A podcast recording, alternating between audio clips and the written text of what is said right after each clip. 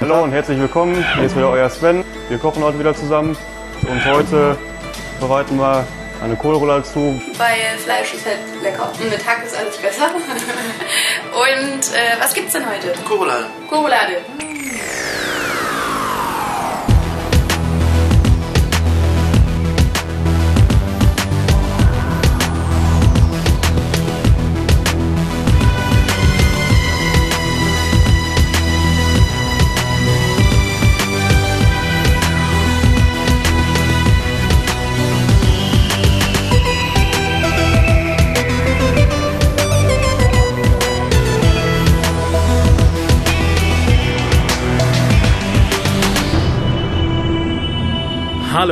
Willkommen zum Deutschen Doktor Podcast. Diesmal wieder liegend, zumindest auf der einen Seite der, der, der kabellosen Internetverbindung. An der anderen Seite begrüße ich jetzt vermutlich sitzend meinen Kollegen vom Grauen Rat, seines Zeichens selber Podcaster in mittlerweile drei oder vier verschiedenen Projekten, namentlich die Flachlandreporter, einem nicht näher benannten, noch nicht ausgestrahlten, bald aber vermutlich am Firmament des Pod-Universums stehenden Podcastes und natürlich äh, nicht zu vergessen den äh, sie redenden Dreibeinern. Einen wunderschönen guten Abend, Sascha. Bei der Begrüßung musste ich mich tatsächlich erstmal setzen. Hallo Raphael. Vielen Dank. wenn schon, denn schon. Ich fürchte, wenn wir hier in Zukunft immer mehr und alle unsere Side-Projekte unterbringen wollen in der Begrüßung, dann müssen wir tatsächlich fünf Minuten mehr einplanen, weil es, es wächst ja doch momentan einiges. Ich finde das sehr schön. Guckt einfach auf podcastimperium.de, da findet ihr uns alle. Genau, mit allen Projekten, die wir so. Auf einen Haufen. Genau. Ja, da ich immer noch, wie gesagt, ans, an meinen Rücken gefesselt bin, im wahrsten Sinne des Wortes gibt es diesmal nicht äh, weder News noch äh, Post. Ich möchte mich im Vorfeld bei ein paar Leuten bedanken. Äh, erstmal bei den Patronen, die noch ein bisschen Geduld haben müssen, bis sich da wieder was tut. Also ich denke mal zumindest drei, vier Wochen, bis ich gemütlich am Rechner sitzen kann und die verschiedenen Goodies fertig machen, die auch rausgehen. Ich habe die E-Mails bekommen, in denen mir die Leute erzählen, was sie gerne hätten. Es gibt auch ein paar sehr schöne Wünsche, was wir besprechen sollen und das ist auch schon terminiert. Also seid da gewiss, ich werde die Sachen auch mal mit auf der Seite äh, des WhoCastes festhalten, dass ihr das auch mal schriftlich habt und die anderen Leute sehen, worauf sie sich freuen können. Außerdem äh, haben wir Postkarten bekommen und Briefe und äh, ganz lieb Sachen von unserer Amazon Wunschliste. Das wird aber noch namentlich bedankt im Livecast zum Finale dieser Staffel. Denn wir haben in der heutigen Sendung nur noch eine Folge vor uns, bevor wir zum Finale schreiten. Und das ist die Folge The Eater of Light zehnte Folge der zehnten Staffel, geschrieben von Ronna Monroe, die ihres Zeichens eine doch relativ gute Klassik-Episode abgeliefert hatte, nämlich das letzte bisschen der klassischen Serie, namentlich Survival. Regie führte Charles Palmer, der, ich glaube, in Staffel 3 irgendwie fleißig Regie führte und Oxygen zu verantworten hat. Da übrigens sehr, sehr gut. Ich weiß nicht, was diesmal schiefgelaufen ist. Hm. Gerecht hat sich das ein bisschen mit den Final Ratings von 4,73 Millionen Zuschauern welches die niedrigsten Anschaltquoten der New Series sind bisher. zu Recht, möchte ich sagen. Sehr zu Recht, da haben einige Leute Vorausschau bewiesen. Äh, man darf aber auch nicht verschweigen, dass es trotzdem noch 30% Share sind. Also es wurde wohl sehr wenig Fernsehen geguckt zu der Zeit sowieso. Aber nichtsdestotrotz, so wenig Zuschauer hat die New Series bisher noch nicht eingefahren. Und ja, der, der gute Sascha, mitgehangen, mitgefangen, darf oh. äh, vielleicht in wenigen Worten, weil sonst äh, verliert man sich, glaube ich, in in Dingen, die nicht da sind, äh, kurz erläutern, worum es in diesem Vögelchen geht. Oh Gott, die Inhaltsangabe, die habe ich ja ganz vergessen. Dazu muss man sagen, wir haben uns, glaube ich, vier oder fünfmal verabredet, diese Folge zu besprechen. Und hast du sie auch vier oder fünfmal geguckt? Natürlich nicht. Ich habe sie, glaube ich, äh, ordnungsgemäß nochmal beim zweiten oder dritten Mal geguckt und äh, habe äh, dann aber es aufgegeben und äh, verlasse mich jetzt komplett auf meine Notizen. Und es ist tatsächlich, glaube ich, mehrere Monate her, dass ich diese Folge das letzte Mal gesehen habe. Und ich habe ehrlich gesagt auch kein Verlangen, es nochmal zu tun. Aber ich versuche einfach mal, ich gebe mein Bestes. Ja, ich, ich, ich grätsche gerne rein, um äh, die nötigen drei oder vier Sätze, die vielleicht fehlen, zu ergänzen. Der Doktor wird von Bill heißt die Companion-Dame, genau, ich wollte Clara sagen, ja. wird von Bill gedrängt, ins alte Schottland zu reisen, was damals noch nicht Schottland ist, äh, weil sie sich auf die Suche nach, machen will nach der vermissten neunten Legion, eine legendäre Einheit, die zumindest in England jeder kennen sollte. Außerhalb sind sie wahrscheinlich nicht so bekannt. Ähm, auf jeden Fall sind sie verschwunden und äh, Bill will herausfinden, warum, macht sich auf die Zeitreise zurück ins alte Schottland und sie finden relativ schnell raus, die neunte Legion besteht nur noch aus äh, matschigen Hüllen. Sie wurden quasi konsumiert von einem Wesen, was sich irgendwie von Licht ernährt oder auch nicht. So richtig habe ich das nicht verstanden es wurde freigelassen von äh, der Dorfschamanin, die sich äh, Hoffnung gemacht hat, dass die neunte Legion äh, von dem Monster platt gemacht wird, was auch funktioniert hat. Nur dummerweise hat das Monster auch den Rest des Dorfes mehr oder weniger platt gemacht und läuft jetzt draußen frei rum und der Doktor sagt, Mensch, äh, wenn das Monster nicht bis äh, Mitternacht eingefangen wird, dann lässt es seine Kumpels mit raus und dann ist hier das Universum im Eimer. Sie schaffen es Mithilfe einer vereinten Streitmacht aus Dorfbewohnern und dem Rest der neunten Legion das Dimensionstor erst zu öffnen, das Monster durch dasselbige äh, zu schubsen und äh, dann hinterher zu springen, um äh, in alle Ewigkeit unter viel Spielmannszug Gedudel äh, das Monster zu bekämpfen. Genau, dass es nicht noch, nicht noch rauskommt. Eigentlich wollte nämlich der Doktor ähm, da reinhüpfen, weil äh, Menschen dazu zu fragil sind und weil es sich ein Zeitphänomen handelt. Aber die Pikten und die äh, Römer haben gesagt, nein, wir sind äh, zahlreich genug, um das äh, bis in alle Ewigkeit bekämpfen zu können. So. Genau, und außerdem sind wir jung genug. Das waren ja, das war ja so die praktisch die Kinderdivision sowohl des Dorfes als ja. auch die Reste der neunten Legion. Ja, und das Ganze ist eingepackt in eine, in eine kleine Rahmenhandlung darüber, dass man heute noch die Spielmannsleute eben hört, wenn man auf diesem besagten Hügel ist, unter dem dieses Portal ist. Ja, und ich, ich, ich glaube, das ist auch der einzige Grund, warum diese Folge existiert, weil die gute Ronna Munro irgendwie ihre Faszination irgendwie mit, keine Ahnung, keltisch, schottisch, römischen Legenden irgendwie aufarbeiten wollte, weil nichts anderes ist das. Ich glaube irgendwie das, dieses Rahmending, von dem hier hört man immer noch die Musik mm. des ewigen Spielmannzuges. Das ist so ein, so ein so ein schottisches Legendending, was du bestimmt ganz toll findest, wenn du sowas groß wirst ich? und vielleicht aus einer Gegend kommst. Du als Person X. Ach so. Was man vielleicht ganz toll findet, wenn man sowieso in so einem Spirit ist und das toll findet und mit sowas groß geworden ist, dann findet man das ganz faszinierend. Es gibt aber, um der Bewertung ein bisschen vorwegzunehmen, nicht unbedingt inhaltlich viel Geschichte, ja. Ich fand es eher ganz, ganz furchtbar, weil äh, diese Rahmenhandlung absolut überhaupt nichts beiträgt zur Handlung.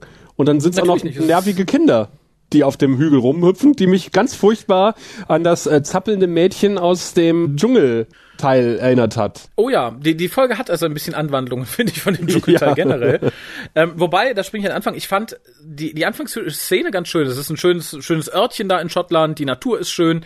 Schön äh, grau. Warum man dann so ein paar, ich, ich stehe ja drauf, aber warum man dann dieses, dieses schöne, schöne Stück Natur mit ein paar Plastiksteinen verschandern musste, die auch sehr oft, sehr offensichtlich nach Plastikguss aussehen, das erschließt sich mir nicht. Der Schock darüber wurde aber schnell verdrängt über den Vogel, der Doktor, oh. Doktor ruft. Ähm, da hatte ich die Folge dann eigentlich schon abgehakt, weil ja. ich dachte, da kann, da kann nichts Gescheites mehr draus werden, auf gar keinen Fall. Ich erwartete zu diesem Zeitpunkt auch eine ganz hanebüchende Erklärung, warum denn die Krähe da involviert ist und Doktor, Doktor ruft. Nicht mal das kriegen wir. Ich habe mir aufgeschrieben, dämlicher Rabe, was soll das? Und die Antwort ist, na, Raben machen das so. Nur später erinnern sie sich halt nur noch an die eine Olle, die so heißt, wie Raben halt in unserer Zeit schreien. Und du darum. kannst doch nicht den dramatischen Höhepunkt vorwegnehmen. doch, das, das, das halte ich da ein bisschen mit Brecht. Jetzt kann man sich darauf konzentrieren, wie das Ganze zustande gekommen ist. Jetzt zitiert der feine Herr schon Brecht. ja, was anderes bleibt mir auch nicht übrig. Ich, von dieser Folge kann man nicht viel zitieren. Wobei ich habe einen Pluspunkt und das ist, wie in der ganzen Staffel, ja. auch hier äh, weiß, der gute was. Nadol. Ja! Ja, was, was? Hier der Nadol in seinem Bademantel. Ja! Und der schöne Spruch, den er dann sagt, nachdem man sagt, okay, wir haben die erste Leiche gefunden, das liegt halt irgendwie an, an, an, das, an, an, an, an, an zu wenig Licht, dass er gestorben ist. Äh, und er sagt dann, es ist tot, tot bei Schottland. Also tot. Ja. Das fand ich äh, ganz niedlich und das ist typisch Nadol. Und theoretisch hätte er und der Doktor und vielleicht auch noch Bill einfach da in diesem Steinkreis sitzen sollen und 45 Minuten plaudern. Es wäre inhaltlich, ja. ähm, es wäre in allen Belangen besser gewesen, in allen, selbst tricktechnisch. Die Folge hätte ich mir sofort noch ein zweites oder drittes Mal angeguckt. Und er sagt ja. auch irgendwie, ich habe irgendwas mit Crackern. Er ist nur mitgekommen, weil der Doktor nicht weiß, wo die Cracker liegen. Oder weil er genau. weiß, wo die Cracker sind oder sowas. Und vor allem äh, selbst, ich meine, Nadol verhält sich, verhielt sich in der letzten Folge und dieser auch wieder so ein bisschen variabel, weil man es gerade braucht. In der Folge davor hat er mal eben Missy befreit, weil er doch wieder zum Mars wollte und hat da gar kein Problem mit. Und hier liegt er dem Doktor wieder in den Ohren damit, dass man ja doch wieder den Volt bewachen müsste und warum er denn jetzt da wäre. Fand ich ein bisschen bigott von ihm, muss ich sagen, und einfach schlecht geschrieben. Aber nichtsdestotrotz, allein diese Figur, wie sie mit dem Doktor umgeht, was sie sagt, wie sie sich verhält, macht einfach Spaß. Und was er anhat, diesen Bademantel, das ist super. Fand ich großartig, weil es halt absolut beweist, dass er drauf scheißt und gar keinen Plan hat, was man, wie man anzieht, wie man sich draußen gibt. Und das war einfach schön. Das war einfach schön und ja, das ist auch das Einzige, was ich irgendwie an der Folge schön fand. Nein, halt, eins habe ich mir noch notiert, das fängt tatsächlich auch mit schön an. Und zwar geht Bill dann ja alleine auf die Suche erstmal und findet dann halt die, die wilde Piktenfrau, die da diese Viecher losgelassen hat. Und da dachte ich im ersten Moment, ach, die sieht ja wieder, habt man wieder eine hübsche Nebendarstellerin rausgesucht. Die sah wirklich nett aus. Also die hätte gerne auch irgendwie oben ohne da rumturnen können, hätte die Folge meines Erachtens auch aufgewertet, bis zu dem Moment, wo sie den Mund aufmacht und anfängt zu schreien und Bill hinterher zu jagen. Das war dann so der Zeitpunkt, ich dachte, okay, da kann nicht mehr viel kommen, zumal Bill dann auch überraschend schnell zufällig einen der Römer trifft, den sie sucht. Ja, aber wo du das sagst, weil ich äh, hatte nämlich die ganze Zeit an äh, die gute Simone gedacht, die die Timelash mitorganisiert, weil die Frau mich irgendwie total an Simone erinnert hat. Frag mich nicht warum. An Simone? Ja. Okay. Wegen des Schreins oder? ich weiß es nicht. Also, also ohne der guten Simone da irgendwie altersmäßig schaden zu wollen. Das hätte Simones Tochter vielleicht dann sein können. Also so altersmäßig sind die dann doch ein ganzes Stück auseinander. Also ich fand, sie kam halt sehr altklug rüber in der ganzen Folge. Und altklug, ja, da, da bin ich bei dir, äh, aber ich, ich rede jetzt rein von der Optik und da sah sie schön jung aus. Ich versuche es jetzt aus diesem Minenfeld zu navigieren gerade. Volljährig jung, so, Punkt. aber, aber du siehst, man hält sich an so Kleinigkeiten in der Folge auf, weil wie gesagt, der Rest ist einfach nur Rotze. Aber der Doktor erwähnt doch noch was. Der sagt doch, dass er in Pompeji gelebt hat, als irgendwas zweiter Klasse. Äh, nee, dass, dass er als Römer gelebt hat. Und ich dachte, oh nein, jetzt sagt er, er hat in Pompeji gelebt. Ja. Und es kam zum Glück nicht. Ich habe damit gerechnet. Ich, ich, ich habe so drei Kreuze gemacht, dass es nicht kam. Und dann kam natürlich Nadols äh, richtig geile Antwort. Second Class. ja, gesagt, Nadol glänzt in der Folge wieder, weil der Rest ist halt auch ähnlich wie in der Folge davor, ist einfach nur irgendwie generisch zusammengekehrt. Ich frage mich, ob man auch die gute Monroe geholt hat, nur weil sie halt äh, tatsächlich vielleicht noch im Geschäft ist und eine Frau ist und man einen klassischen Auto haben wollte und die halt so gar nicht genau wusste, sie hat wahrscheinlich irgendwas Gefahr, ich würde ja gern was irgendwie mit, mit keltischen Sagen machen. Ja, ja, aber das muss rein, das und das und das und guck dir mal drei andere Folgen an, dass du ungefähr weißt, wie der, wie der Ton ist. Weil wir haben dann hier das, was wir immer schon, immer wieder durchgekaut haben. Es wird lang und breit das Gift der Tades diskutiert, weil ja jetzt die gute Bill Latein spricht und später auch die Römer, die Pikten verstehen die Pikten die Römer und keiner will zugeben, dass er die Sprache des anderen spricht und das ist so Füllstoff, der die Folge irgendwie aufbläht, weil sonst, glaube ich, gar nichts übrig geblieben wäre. Also ich fand, das hat sehr zu Bills Charakterbildung beigetragen, dass sie sofort erkannt hat, als sie den Römer verstanden hat, dass die Tate dran schuld sein muss und dass das eine Art Universaltranslator ist. Ja, aber dessen war ich mir schon gewahr. Also ja, aber Bill noch dieses, nicht.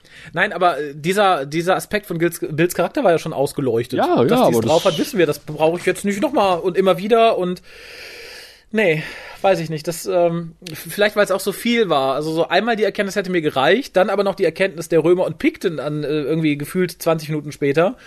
Nee, hätte ich, hätte ich nicht gebraucht. Ich habe es nicht verstanden, warum der Doktor sich so vehement dagegen wehrt, die verlorene Legion zu suchen. Ich auch nicht. Zumal sie ja im Nachbartal liegt, äh, ausgelaugt. Zum Glück lag sie ja, im Nachbartal. Ich, genau, sonst hätten wir sie nie gefunden. Ja. Aber ähm, ich, ich weiß ich nicht, da wirkt der Doktor auch irgendwie extra engstirnig irgendwie, nur um Recht zu behalten. Ja, nee, total. Nee, ich weiß, das ist nicht so und darum gucken wir jetzt auch gar nicht danach. Ich, ich hätte es noch verstehen können, wenn er gesagt hätte, wir müssen jetzt dringend den Volt bewachen, haben wir keine Zeit für sowas, aber da scheißt er mittlerweile auch drauf. Insofern, nee, verstehe ich nicht. Verstehe ich beim besten Willen nicht. Und was ich nicht verstehe, warum man uns das ganze Monster zeigen musste. Ich fand nämlich äh, den, den Anfangseffekt mit den, Tenta also mit den Centauri-Penissen, die sich dann die Römer holen, Blau. eigentlich ganz cool und eigentlich auch sehr effektvoll. In dem Moment, wo wir dann diese wolfsähnliche Kreatur haben, die an den Tentakeln hinten dran hängt, da funktioniert es dann irgendwie nicht mehr. Dann fand ich es einfach generisch langweilig. Okay, ich habe die so Oktopusartig in Erinnerung, aber das ist auch alles sehr trübe die Erinnerung ja, diese Folge. Ja, also das hat sich nicht das eingebrannt. Sind so wolfsartige Viecher, die machen den Mund auf und dann kommen halt die Centauri-Penisse raus. Und du siehst halt am Anfang erstmal vorrangig die Centauri-Penis, das fand ich gut.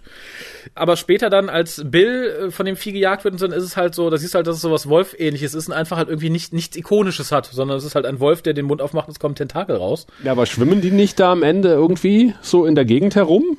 Schwimmen? Mehr so, Nein. so fischig? Als der Doktor da äh, in, in den Zeitstrom guckt? Schwimmen doch ein paar von diesen Typen, äh, von diesen Viechern rum. Ja, stimmt, aber es sind trotzdem so Wolfsartige. Okay. Äh, ich guck mal, dass ich ein Bild mit draufsetze. Ich habe die Folge eben noch gesehen. Entweder bin ich eingenickt zwischendurch. Du Wahnsinniger. das kann sein. Ich, ich nehme Schmerzmittel, ich wasche mich da von jedweder, jedwedem Irrtum frei. Aber da hangelt sich die Folge dann auch irgendwie von Belanglosigkeit zu Belanglosigkeit, weil nachdem Bill gefühlt in der Ewigkeit bei dem, bei dem Römer rumgehangen hat und er ihr alles erklärt hat und wir das mit dem Gift der Tades durchgekaut haben, machen sie sich auf dem Weg, werden dann von dem Vieh gejagt. Die Centauri-Penisse töten den äh, römischen Soldaten, mit dem Bill sich praktisch schon gebondet hat. Sie läuft weg und findet, zack, zufällig direkt den Rest der Legion. Von. Römern zu Römern. Nee, weiß ich nicht. Das bringt die Story halt kein Stück voran. Und dann, nachdem die Tentakel reinkommen, kommen sie auf die Idee, den Eingang zu blockieren. Erst halten sie einen kleinen Plausch obwohl Bill ja bis gerade von diesem Viech ja. verfolgt wurde. Und dann reden sie und reden sie. Irgendwann kommt die Tentakel durch, dann so, ah, blockiert den Eingang. Dachte ich, hätte ich vielleicht ein bisschen früher gemacht. Aber äh, wer bin ich? Ich ja, bin kein Römer, also. Nee, die sind ja noch jung, die sind ja alle höchstens irgendwie 18, 19, da sind die noch nicht auf solche Idee gekommen. Ja, und Grandpa ist auch dabei, der älteste Römer, der wie alt ist? 18. ja, genau, das ist, weiß ich nicht. Und dann haben wir praktisch nochmal das Gleiche, was wir schon gefühlt vorher in 20 Minuten hatten, nämlich Bill, die bei den Römern hockt und lange mit ihnen diskutiert. Während der Doktor bei den Pikten hockt und äh, von ihm und gefangen. diskutiert. Nee, er wird erstmal gefangen genommen, was irgendwie eine ganz nette Szene war. Aber mhm. da, da kommt das nächste. Also diese Folge wechselt ständig zwischen Tag und Nacht und man weiß gar nicht, wie viel Zeit ist jetzt zwischenzeitlich vergangen, aber es kommt ein Tag-Nacht-Wechsel. Also der Doktor und Nadol werden ja gefangen genommen und werden von den Pikten umringt. Und genau. Und dann schalten wir ja zu, zu Bill, die offensichtlich mehrere Tage bei den Römern gesessen hat, und schalten dann mhm. zurück zum Doktor, der immer noch eingekreist von den Pikten ist. Also diese Zeitlogik, diese innere Zeitlogik haut in dieser Folge absolut nicht hin. Nee, die ist, die ist tatsächlich etwas schwierig, zumal wir auch beim Doktor etwas später, also ich komme dann gleich aber nochmal zurück, auch wieder so ein, so ein, so ein, so ein, so ein so ein bisschen das haben, was wir bei Bill haben, von diesem ich entkomme von den Römern und lande wieder bei den Römern. Mhm. Der Doktor, der sich hier mit äh, dem Popcorn-Escape befreit, was im ah. Übrigen so offensichtlich billig vorbereitete. In ja. dem Moment, wo Nadol das Popcorn da hatte, war mir schon bewusst, wie das enden wird, diese Szene. Ich wusste, dass das Popcorn in Feuer landet und ich wusste, dass das benutzt wird, damit die fliehen können. Äh, und genau das passiert auch, aber auch nur, damit der Doktor sich dann 30 Sekunden später wieder von den Pikten gefangen lassen kann. Wo du erst denkst, oh Gott, wie schrecklich und ne, jetzt haben sie sie wieder. Aber nein, der Doktor nutzt die Zeit Zeit, um das, das Gate aufzumachen und verbringt dort gefühlt äh, ein paar Sekunden mhm. draußen, äh, gehen aber dann Tage rum, was vielleicht auch diese etwas komische Erzählweise erklären könnte. Wahrscheinlich sind wir auch von einem ähnlichen Phänomen in den Bann gezogen worden. Und ja, der Doktor kommt halt raus und Nadol hat sich anmalen lassen und erzählt lustige, gruselige Lagerfeuergeschichten, die im Übrigen interessanter sind als die Geschichte, die uns hier erzählt wird, nämlich die Kommunikation, indem man verdaut wird, fand ich allein schon von der Idee her so faszinierend und toll, dass das äh, die interessantere Geschichte geworden wäre. Ich Mit hätte auch dem Trio, genau, ich hätte dem Trio gerne zugesehen, wie es 45 Minuten lang verdaut worden wäre, als mir diese Geschichte weiter anzutun. Um es den Doktor zu zitieren, äh, haben Sie das Geräusch gehört? Das war das Geräusch meiner platzenden Geduld. ja, genau, genau. Das, das ist das Zitat der Folge, was auch ganz gut irgendwie meine Empfindung dabei zusammenfasst. Aber kennst du, hast du äh, mitbekommen, worauf Nadol sich bezieht in seiner Gruselstory? Nein.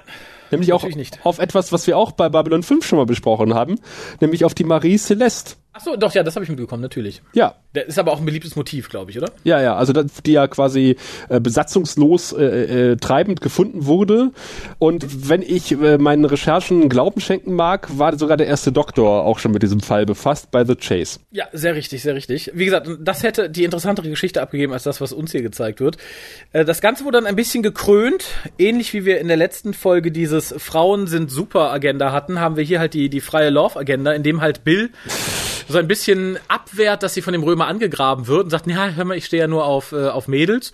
Und denkt halt, oh, wie erkläre ich das? Das ist ein konservativer Römer und der sagt, ach, das ist ja rückschrittlich, ich Ja. stehe ja auf alles. Hier, guck, mein, mein Negerkumpel hier, der andere äh, Römer, der steht ja nur auf Jungs, aber es kann ja nicht jeder so modern sein wie ich und auf alles stehen, ne? Know what you like. Da dachte ich auch so, meine Fresse. Warum muss man äh, in den letzten beiden Folgen Doctor Who mit sowas noch anfangen? Die, die, die Sta- Staffel hatte so schön angefangen, ohne dass wir uns in Ja. irgendwelchen solchen Plattitüden verlieren müssen, die ich unter RTD schon gehasst habe.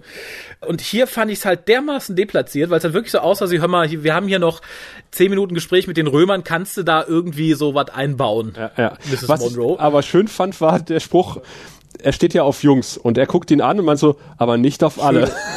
genau, auf schönere Jungs. auf schönere Jungs. Das fand ich wieder ein schöner Spruch. Aber auch Ja, da fand ich auch, aber äh, ja. habe ich mir aufgeschrieben, Bill muss ja zwei Tage lang in dieser Höhle gelegen haben, weil der Doktor zwei Tage lang weg war. Und, Ja, und da, wacht, offensichtlich. da wacht sie erst wieder auf. Hat Hat einen offensichtlich guten Schlaf. äh, und eine gute Blase. Oder wenig getrunken. Ja, das ist, man, man weiß es nicht. Ich habe mich nur gefragt, der Doktor, es wurde uns ja immer so aufs Auge gedrückt, äh, ist ja sehr sensitiv, wenn es um irgendwelche Zeitsprünge geht oder irgendwelche äh, Risse im Raum-Zeit-Kontinuum. Das konnte er nicht quasi gemerkt. riechen, ja. Da, der Doktor, der zehnte Doktor, der konnte das ja schmecken und mit seiner 3D-Brille sowieso sehen. Und äh, der Capaldi-Doktor steht vor diesem Zeittor und kriegt nicht mit, dass die Zeit langsamer läuft. Das kann ich mir ehrlich gesagt Genau. nicht vorstellen. und kommt raus und sagt, hä? Wie, Wie? zwei Tage? Seltsam. Auch in dem Moment war mir ganz gewahr, dass das mit der Lösung des Problems zu tun haben muss. Indem man halt, indem man den Doktor so hat drauf rumreiten lassen.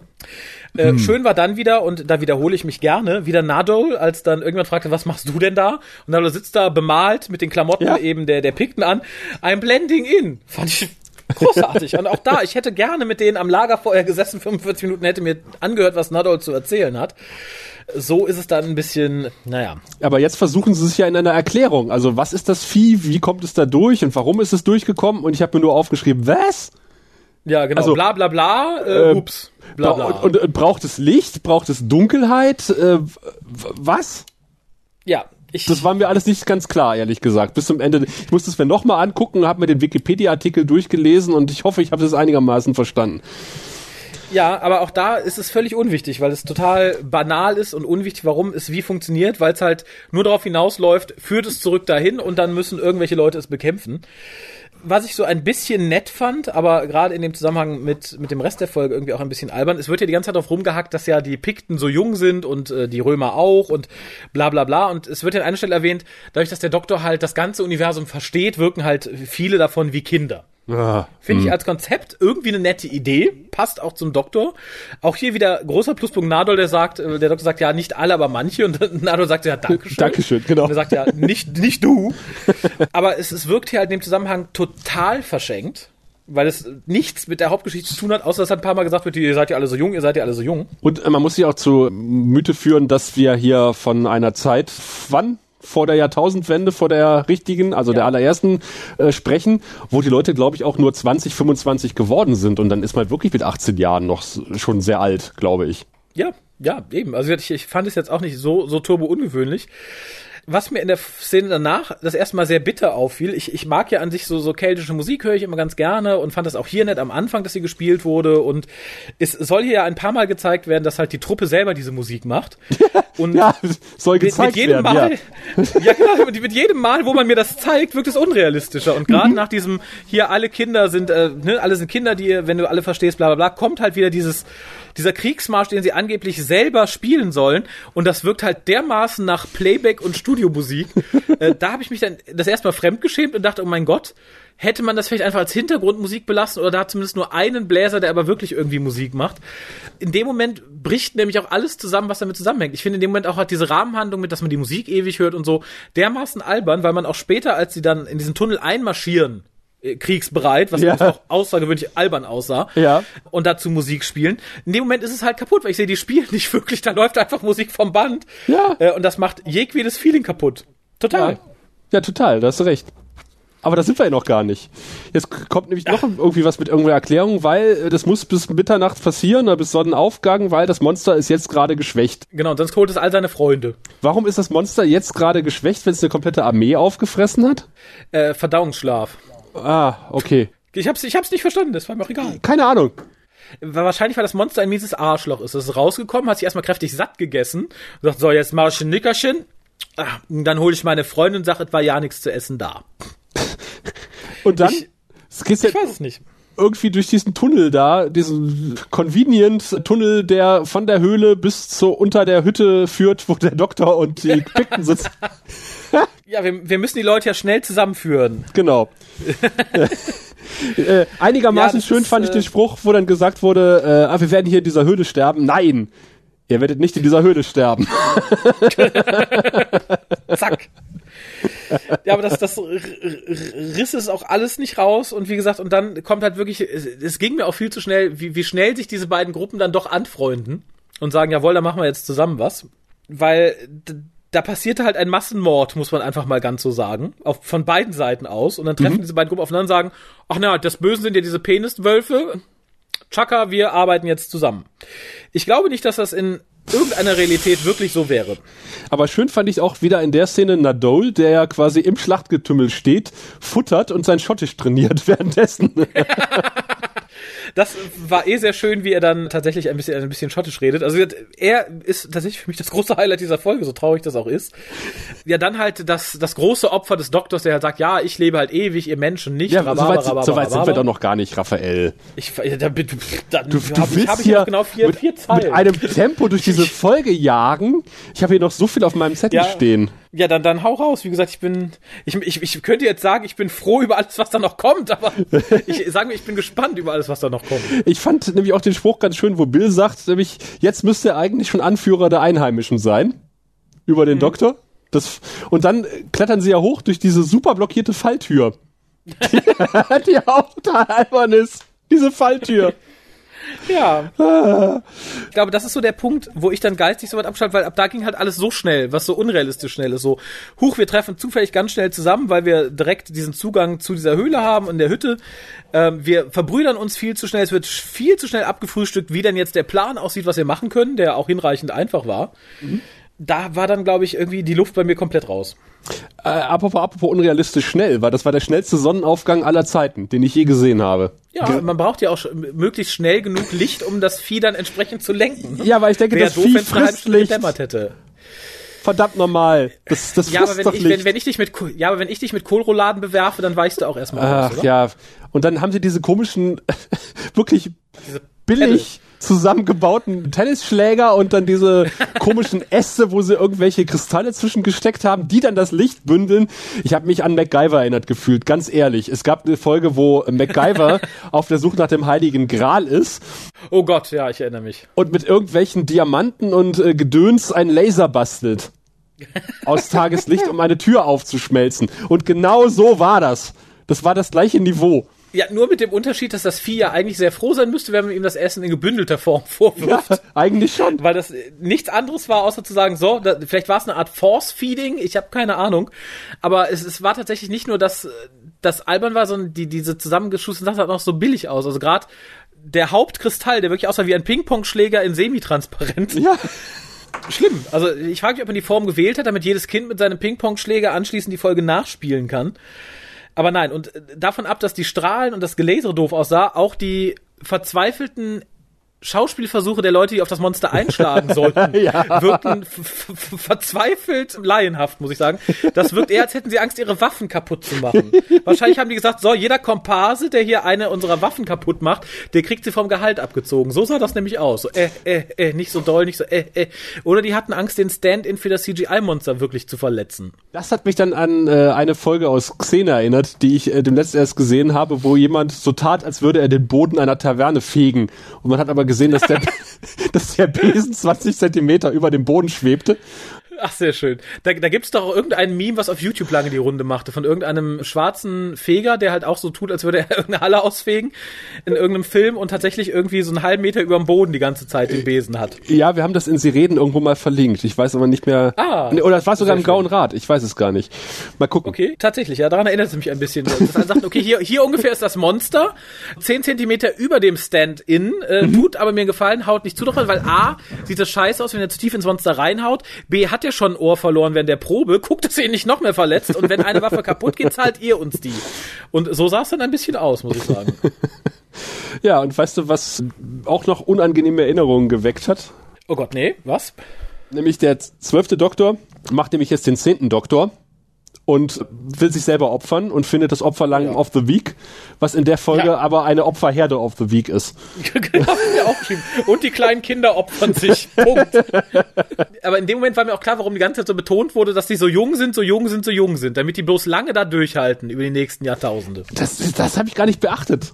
Das ist mir so, ja, komplett durchgegangen, dass dieser Aspekt. Ach so, nee, aber das war mir klar, wenn man jetzt einen alten Mann reingesetzt hätte, hätte er hätte vielleicht 200, 300 Jahre durchgehalten, dann wären die Monster wieder rausgekommen. Aber weil da jetzt irgendwie die, die 13 bis 18 gehen drin rumturnen und die Zeit da ja eh viel schneller läuft, haben wir die nächsten 100.000 Jahre Ruhe vor den, vor den Peniswölfen. Ah, ich dachte einfach, das ist die schiere Anzahl derer, die dort hineingehen. Ach so, nee, die, die altern ja alle gleich schnell. Die können ja hm. ein Alter nicht abgeben und nach, nach der Reihe sterben. Aber wie gesagt, das ist für mich so sinnbildlich, glaube ich, die Krönung der Peinlichkeit, wie die dann alle in diesen Vortex reinmarschieren. Dazu wieder die Musik vom Band. Die schlechte ähm, CGI. Furchtbar. Und es sieht halt, diese Silhouetten hampeln rum. Das sieht weder nach Kampf noch nach Musik aus und einfach nur nach Puppentheater. und weißt du, wie sie sich äh, nennen? Traurig. Hast, hast, du aufgepasst, wie sie sich nennen? Sie rufen nämlich vorher noch was, bevor sie Nein, in den, ich, ich, ich, in den Vortex ich hab, wenn, habe ich es verdrängt. Soldiers of the Light, rufen sie und laufen hinein. Das ist, finde ich, aber dann auch irgendwie in dem Zusammenhang etwas doof. Ich meine, wenn ja. das Tier Leid ist, und das ist so ein bisschen, als wenn ich sage, die Soldaten des Hamburgers. hm. ja, genau. Hm. Das kennst du nicht das berühmte Lied, wir sind die Metz-Soldaten? Wir sind die Kämpfer der Kohlroulade. Kann es sein, dass du Hunger hast? Nein, aber so, so wirkte es tatsächlich. Aber Kohlrouladen jetzt keine schlechte Idee. Schickt Kohlrouladen an, an, an, die Adresse im Impressum vom Hukas. Ja, genau, die gibt's glaube ich auch eingedost, also können die auch durchaus halten. Das ist gar keine schlechte Idee. Ähm, aber selbst da schließe ich mich nochmal der Agenda von André an im letzten Cast, den wir gestern oder vorgestern aufgenommen haben. Dann schickt mir lieber eine nette Genesungskarte, auch ohne Kohl. Da freue ich mich eher drüber. Äh, auf einem Kohlblatt verfasst. Ja, das, wenn ihr es schafft, eine Genesungskarte auf ein Kohlblatt zu schreiben, dann wäre ich euch besonders dankbar.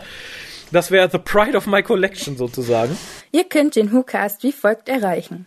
Telefonisch unter 0211 58 0085951. Schreibt E-Mails und schickt Fotos für die Fotowand an info@hucast.de. Schreibt im Forum unter drwho.de und folgt dem WhoCast auf Twitter unter www.twitter.com slash WhoCast spendet Geld über den PayPal-Button und schickt Geschenke, Briefe und Postkarten an die Adresse auf der Website. Es soll ja bei, bei stillenden Frauen helfen, gegen Entzündung der Brust ein Kohlblatt in die Tiefkühltruhe zu legen und dann quasi Aha. zwischen Brust und BH zu klemmen. Was aber zu unangenehmen Gerüchten Pups, im äh, froh, Bett führt. Dass Brustwarze nicht entzündet ist. ja, Pest oder Cholera kann man da nur sagen. Aber kommen wir von einer Unnehmlichkeit zurück zu dieser Unannehmlichkeit. Ich wollte gerade sagen, Pest oder Cholera passt doch super Na, zu dieser Folge. Nachdem halt die, die Peinlichkeit der, der Kohlrouladenkämpfer im hampelnden Vortex vorbei war, dachte ich eigentlich, wir hätten es hinter uns, aber dann kam natürlich irgendwie noch die Krönung der Peinlichkeit und äh, tatsächlich auch die Krönung der Unerklärbarkeit. Nämlich dann wird gesagt, liebe Krähe, ja. Ehre hier die Olle, die da gestorben ist für dich, die heißt Kra Kra. Und die Krähe fliegt weg, Kra Kra. Ja. Und Nadel guckt den Doktor an, nein, die Krähen reden keinen Unsinn in der Zukunft, sie erinnern sich nur. Da, in dem Moment hat mein Gehirn gebrochen. Es ist ein unerklärliches Gefühl. Ja, ja, ich habe mir aufgeschrieben, Rabe, K und Genau, das ist, das ist die Verbalisierung, das, was mir im Kopf ist. Es ist so ein bisschen wie Gefrierbrand, wenn man zu viel Eis gegessen hat, aber irgendwie von innen nach außen. es, ist, es ist tatsächlich ein, das, das war Ge Gehirnvomit. Ich habe keine Ahnung, das war furchtbar, weil ich verlange von Dr. Who, selbst wenn es abgehoben und seltsam ist, ein Mindestmaß an Erklärung. Und die Erklärung, die Krähen konnten damals reden und wussten, wie wer heißt, die wussten, wer der Doktor ist. Und nur weil die jetzt diese komische Soldatin der Kohlrouladenarmee verehren, sagen die nur noch Kra Kra in der Zukunft. Das wäre mir selbst für ein Kinderbuch zu dumm.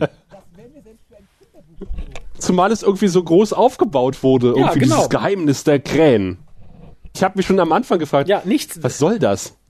Und dann kam, und dann dachte ich, es muss ja auf irgendwas hinauslaufen. Hoffentlich ist es gut. Also die Hoffnung ist dann im Laufe der Folge immer mehr zusammengesackt, aber dann habe ich nochmal so einen Tritt in den Arsch gekriegt, ganz gegen Ende, mit dem Kra. Ich dachte so, nein, ja, bei das dieser ist Erklärung ja sah ich dann auch die gute Mrs. Munro äh, mit einem Stiletto mir auf den Eiern stehen, mich auslachen, weil ich irgendwie Erwartung hatte, da kommt noch eine Erklärung. Und sie sagte, "Hahaha, nein, es ist einfach nur Unsinn. hahaha." ich erwarte ja schon nicht mehr viel von gefiederten Sachen in Doctor Who äh, seit, äh, seit der Clara Raben Todfolge, die ja schon hinreichend kacke war. Aber das setzte dem Ganzen irgendwie die Krönung auf, ähm, weil es weil es einfach Unsinn ist, das ist nicht erklärt. Das ist, darum erinnert es mich, glaube ich, auch so an die Waldfolge, weil es so, eine, so ein esoterischer Scheißdreck ist. In diesem Fall Ja, das, das Autistenkind kommt ja auch das nochmal wieder Autistenkind. Ach so, ja. und hüpft um äh, die Steine herum äh, zu den Klängen des Kohlrouladenchors. In Unendlichkeit in dieser Höhle rumhampeln, diese Musik spielt. nee, und das war, ich meine, ich, ich verstehe die Intention der guten Frau, die bestimmt sagte, boah, ich finde total faszinierend hier keltische Sagen oder piktische Sagen und die Sagenwelt ist so toll und die Vögel haben eine Bedeutung. Aber das kannst Ja, und die neunte Legion. Genau, aber das kannst du, also du kannst es bestimmt irgendwie, wenn du es halbwegs intelligent anstellst, aber du kannst es nicht gerade in diesem Spirit in eine vernünftige Geschichte überführen. Das ist, ist der beste Beweis dafür. Du musst dich von ein bisschen Legende verabschieden, wenn du eine vernünftige Geschichte darum erzählen möchtest. Und das hat die Frau offensichtlich nicht geschafft. Ganz offensichtlich. Ah. Aber wir erfahren jetzt auch, warum der Doktor eigentlich kein großes Interesse hat, den Vault zu bewachen. Ja. Denn äh, die gehen in die TARDIS zurück und erstaunlicherweise kommt Missy gerade aus dem Maschinenraum, den sie geputzt hat. Genau, und äh, einerseits fand ich konsequent vom Doktor, dass er sagt, na hier, der erklärt, die war auf, auf dem Mars und ich habe dafür gesorgt, die kann hier nicht viel machen. Außer putzen. Aber ja, genau, genau. was ja praktisch ist, oder? Nicht zureden. Äh, ich find's auch total super. Sagt er nicht sowas in der Art sogar, dass sie da im Maschinenraum warten soll oder sowas? Also Ja, ja, so Mainten Ja, Maintenance. genau, Sie Maintenance. Macht Maintenance und das ist gerade, sie sagt dann auch selber und außerdem kriegt er hier die gratis äh, Maschinenüberholung und so ist doch alles super. Und das finde ich wiederum ganz gut. Das ist auch das, was ich dem Finale sehr zugute halte, weil die Geschichte um den Doktor und Missy wird interessant fortgesetzt. Aber auch hier ist Nadol wieder irgendwie so ein bisschen beliebig geschrieben, weil er regt jetzt total drüber auf, was sie denn da macht und warum sie sollte doch im Vault sein, wobei er derjenige war, der sie letztens da überhaupt erst rausgeholt hat, damit sie immer eben zum Mars fliegt. daran was kann ich ich schon gar nicht mehr unsinnig erinnern, ehrlich gesagt, an diese Mars-Folge. Also insofern, Ach so. Ja, die, die TARDIS verschwindet ja vom Mars und Nadol holt dann halt Missy, damit äh, sie ihn dahin zurückbringt mit der TARDIS, weil er das ja alleine plötzlich nicht mehr kann. ja stimmt, was er vorher konnte. Hm. Genau, und darum finde ich sie halt dann sehr unsicher, dass er sich dann noch mehr drüber aufregt, dass sie jetzt wieder da ist. Verzeih ich aber, weil dann tatsächlich, glaube ich, der für mich beste Teil dieser Folge anfängt und das ist halt einfach der Dialog zwischen dem Doktor und Missy. Die damit droht, seine Scheißgitarre zu verstecken. Ja! Ja, das, das fand ich äh, sehr, sehr gut. Und zum anderen wird A, das Finale gut vorbereitet und auch so, es ist der Beginn der Abrundung der Geschichte um diesen Doktor und diesen Master irgendwie. Und das passt, das setzt ein. Also der Dialog zwischen den beiden und vor allem das Ende, wo sie halt dann tatsächlich weint, was natürlich ein bisschen überzogen und albern Äh, ist. das findest du gestehe ich gut? hinzu.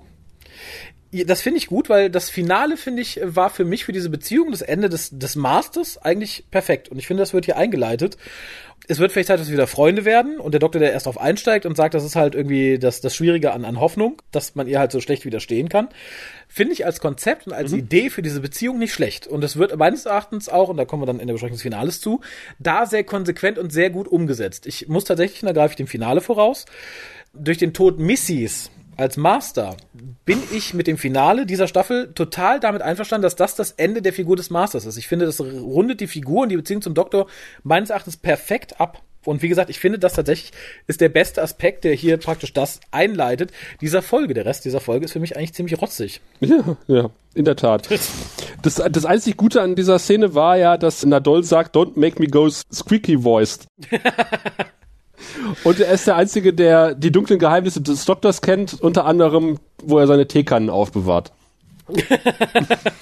Ja, wie gesagt, ich sage, das, das TARDIS-Team, perfekt. Ja. Alles, was, glaube ich, in dieser Folge außerhalb der TARDIS spielt oder zumindest außerhalb des, des Trios, was zusammenhängt, ist bäh. Also wenn du jetzt keinen Einzelpunkt mehr hättest, wäre ich dann auch schon bei der Wertung, wie man am bäh vermutlich äh, wahrgenommen hat. Ja, ja, wie du schon vorhin gesagt hast. Also hätte das TARDIS-Team um ein Lagerfeuer im alten Schottland herumgesessen und sich Schauergeschichten erzählt, das wäre hier die Höchstwertung geworden fast. Gerade im Vergleich. Gerade im Vergleich, ja. Ja, ja, ja. Ähm, ja, aber dann, dann kommen wir doch mal zu der Wertung, wie sie dann ist bei dem, was uns hier vorliegt. Da muss man sich ja leider dran halten. Magst du zuerst? Ja, es ist nicht viel dazu zu sagen, außer dass aus mir völlig unerfindlichen Gründen die Kritiker das Skript geliebt haben. Zumindest was ich so gelesen habe. Mhm. Ich habe mir aufgeschrieben, ich zitiere jetzt einfach mal wörtlich, was ich hier aufgeschrieben habe, wenn ich es lesen kann. Ich finde, es ist ein stinkendes Stück Scheiße, unlogisch, langweilig. Einziges Highlight war Dole und Bills Spracherkenntnis, die du ja nicht so toll fandest. Nee, die ich überstrapaziert fand. Aber ähm, ja, ja. dann fehlt mir noch die Punktzahl. Ne? Ich also würde mir lieber die original zehnte Folge der zehnten Staffel, nämlich Carnivals als Monster angucken, weil es der dritte Doktor ist, habe ich mir noch aufgeschrieben. Und gebe Gnadenpunkte zwei von zehn. Sehr schön. Ja, dann fühle ich mich nicht ganz so albern, ähm, weil ich gebe tatsächlich irgendwie die, die zwei bis drei. Ich bin ein bisschen unsicher, weil gerade das Ende reißt es ein bisschen hoch. Allerdings, vielleicht bin ich verwöhnt vom Anfang dieser Staffel, die ja wirklich bis zur Hälfte wirklich ziemlich, ziemlich gut war. Ja, das ähm, ist das Gemeine. Ich, ja, allerdings habe ich jetzt, muss ich sagen, dass ich auch die Folge davor kommt sehr schlecht weg und diese auch weil da halt null drin ist, was mich dann wirklich noch anspricht. Äh, nimm mhm. den Doktor, Nadol und Bill raus, die ich wirklich perfekt finde. Es ist für mich mal abgesehen von dem elften Doktor mit Amy und Rory das perfekte TARDIS-Team. Wirklich auch über weite Teile von Klassiker haben, weil ich es einfach gut finde. Es funktioniert, es macht Spaß. Die Geschichte selber ist hanebüchend. Die macht vielleicht Spaß, wenn du irgendwie in diesem Sagenumfeld drin steckst und das ganz super findest. Also eine Affinität dazu hast, dass du in den schottischen Bergen das Gedudel einer toten Armee hörst, dass die Raben dir was erzählen, wenn sie an dir vor vorbeifliegen und so ein Kack. Vielleicht ist das, was bei Mrs. Monroe noch übrig ist neben der Altersdemenz, aber es reicht meines Erachtens nicht, um ein Dr. Who-Skript zu Rande zu stricken. Voll versagt. Ich habe, diese Geschichte bietet für mich nichts Interessantes. Ich kann mich an nichts festhalten und sagen, okay, das finde ich gut, das finde ich gut, das finde ich gut. Wie gesagt, Missy, ja, das TARDIS-Team, ja, der Rest ist für mich einfach nur runtergeschriebene Firlefanz. Mhm. Punkt. Insofern ja auch zwei bis drei Punkte und ich glaube auch nicht, dass diese Folge in einer schlechteren Staffel besser weggekommen wäre. Glaube ich nicht. Ja, ich sag mal, wenn das in der ersten Hälfte dieser ja. Staffel gelaufen wäre, dann wären es wahrscheinlich null von zehn Punkten gewesen. Aber ich war nach diesem komischen Dreiteiler, ja.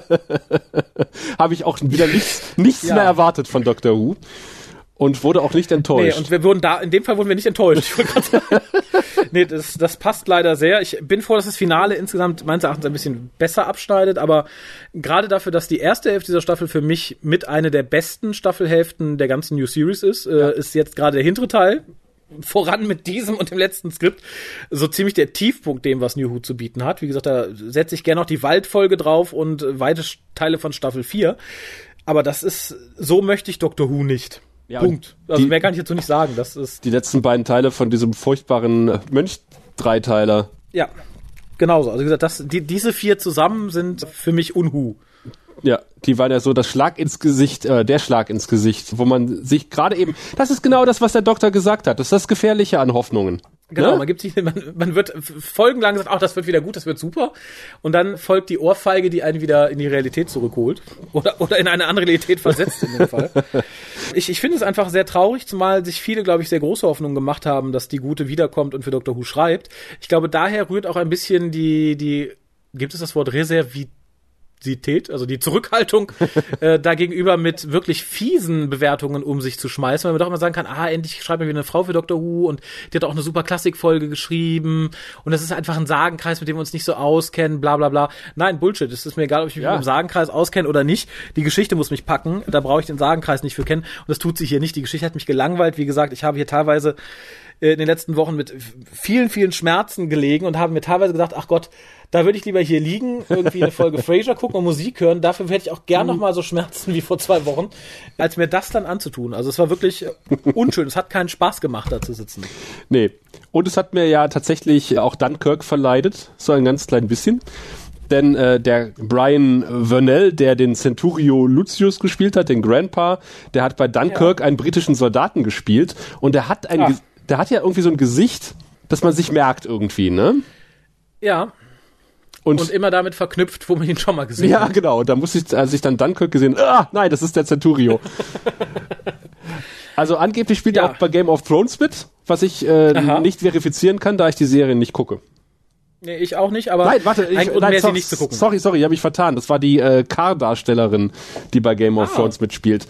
Also insofern Da- äh, bestehen Chancen, Raphael, dass sie dort textillos zu sehen. ich, äh, ich wollte gerade sagen, dann wäre da, wären das vielleicht mal zwei Gründe, um in Game of Thrones reinzugucken. Also wenn, wenn jemand diese Serie guckt und diese Figur kennt, äh, möge man info, an info.hukas.de schreiben, ob und wenn ja, in welcher Folge sie möglichst wenig Bekleidung trägt. Also wenn sie da immer nur hochgeschlossen rumrennt, gucke ich es mir nicht extra an. Oder schickt ihm gleich die Screenshots. Ja, und, ja, wenn, äh, wenn die Videoaufnahme ist, soll sich auch ein bisschen bewegen. Wie eine Lavalampe. ja, äh, sehr schön. Dann bedanke ich mir dass wir's, bei dir, dass wir es endlich geschafft haben, diese Folge zu besprechen. Ich bin froh, dass ich es hinter mir habe. Ja, geht mir Und genauso. vermutlich jetzt auch. Ich werde jetzt mal den Raphael machen. Achtung. Ah, nachdem ich ja schon dem letzten eine DVD Ah. zertrümmert habe, reiße ich jetzt meine Notizen in zwei. Sehr schön. So gehört es. Ich werde die auch gleich aus meinem Notizbuch rausreißen und verbrennen. Und muss ganz ehrlich sagen, ich bin dir doppelt dankbar, weil ich diese Folge natürlich auch nicht schneiden muss, sondern du vielleicht dich nochmal durch die Besprechung dieser Folge hangeln musst. Das finde ich sehr schön. Ich kann mich dann relaxed zurücklegen auf meinen Rücken und sagen, a hard day's work. Ja, ansonsten bist du auch herzlich eingeladen, live beim Finale dabei zu sein und mitzusprechen, mitzudiskutieren. Äh, Datum steht noch nicht, darüber wird aber entsprechend über alle Kanäle informiert, wenn wir da ein festes Datum haben, weil da würde ich dann doch ganz gerne sitzen, wenn wir das Finale live besprechen wollen. Ich kann dir schon mal sagen, ich werde einen Sitzen haben. Wir werden alle einen Sitzen haben, das ist ja der halbe Spaß an der Sache. Ne?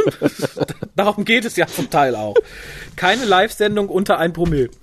So sieht's aus. Ein guter Spruch für ein Kissen, um dich zu zitieren. Ach so, ja, tatsächlich. Das ist, oder für, für so einen Wandteppich. Fürs Studio. Kein Livecast unter ein Promille.